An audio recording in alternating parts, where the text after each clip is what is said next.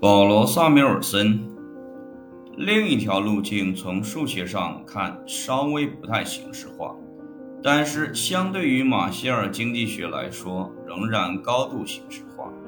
这一研究对于经济学教科书中所呈现的经济学具有重要的影响。在涉及这类形式化的众多经济学家中，保罗·萨缪尔森可能是最为知名的。萨缪尔森出生于1915年，在1935年拥有雄厚的大学本科数学背景之后，开始在哈佛大学进行经济学研究生学习。在哈佛，他继续发表一些重要文章，将数学运用于微观和宏观经济理论。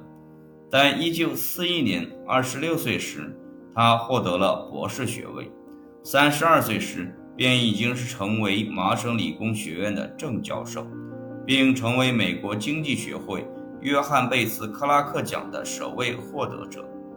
该奖授予做出重大专业贡献的四十岁以下的经济学家。萨缪尔森后来成为第一位获得诺贝尔经济学奖的美国人。萨缪尔森的学术灵感来源于孔诺、杰文斯、瓦尔拉斯、帕累托。埃奇沃斯以及费雪，所有这些人都将数学部分应用于经济理论中。借助其数学背景，萨尔缪尔森扩展了他们的研究，并促进了现代经济理论数学基础的奠定。像艾奇沃斯一样，他对马歇尔也有微词。针对马歇尔的含糊，他说：“这种含糊麻痹了我们专业里。”安格鲁萨克逊分支中最优秀的头脑三十年，他继续说：“我渐渐觉得马歇尔的权威性意见，是否任何人都花费足够的时间阅读冗长的由经济学转换而来的数学，这似乎令人怀疑。我自己从来不这么做，应当恰好被颠倒过来。”将本来简单的数学概念变成辛苦的文字工作，就像大多数现代经济理论所显示出的特征那样，不仅是从学科进步的观点看是不值得做的，而且也涉及一种特有的堕落型的智力训练。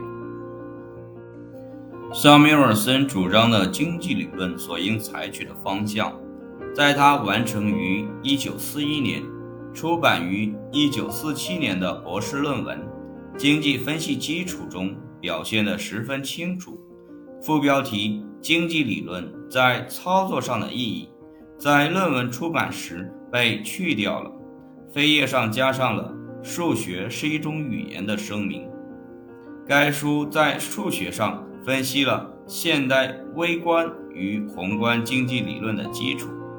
在导言那一章中。萨缪尔森解释说，他的目的是得出下面这段话的经济理论含义：不同理论重要特征之间相似性的存在，意味着一种一般理论的存在，它构成了特定理论的基础，并且就那些本质特征而言，使它们成为一体。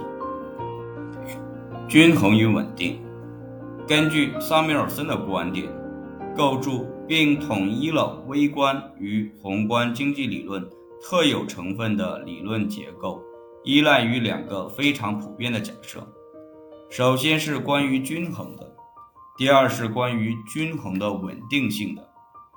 对于比较静态问题，均衡的条件可以置于熟知的最大化的框架中。先前关于微观经济理论的大多数研究都是在这一框架中进行的。萨缪尔森通过彻底研究厂商成本最小和利润最大、消费者满意最大以及福利理论来阐明这一方法的统一。先前的经济学家较少注意动态分析，萨缪尔森则表明，一旦某一体系的动态特征得到详细说明，该体系的稳定性就能得到评定。因此，均衡条件与稳定条件。就成为构成经济理论基础的两部分结构。尽管萨缪尔森的经济分析基础及其后来的研究几乎专门涉及数理经济理论。然而，他对数理经济学与经济研究过程之间的关系也很敏感。他一贯试图阐明那些具有操作意义的定理，而不仅仅是那些优雅的定理。换句话说，提供经济研究有用的、可检验的假设。所谓有意义的定理，他说：“我的意思只不过是关于经验数据的一个假设。如果只在理想条件下，它会令人信服地被驳回。”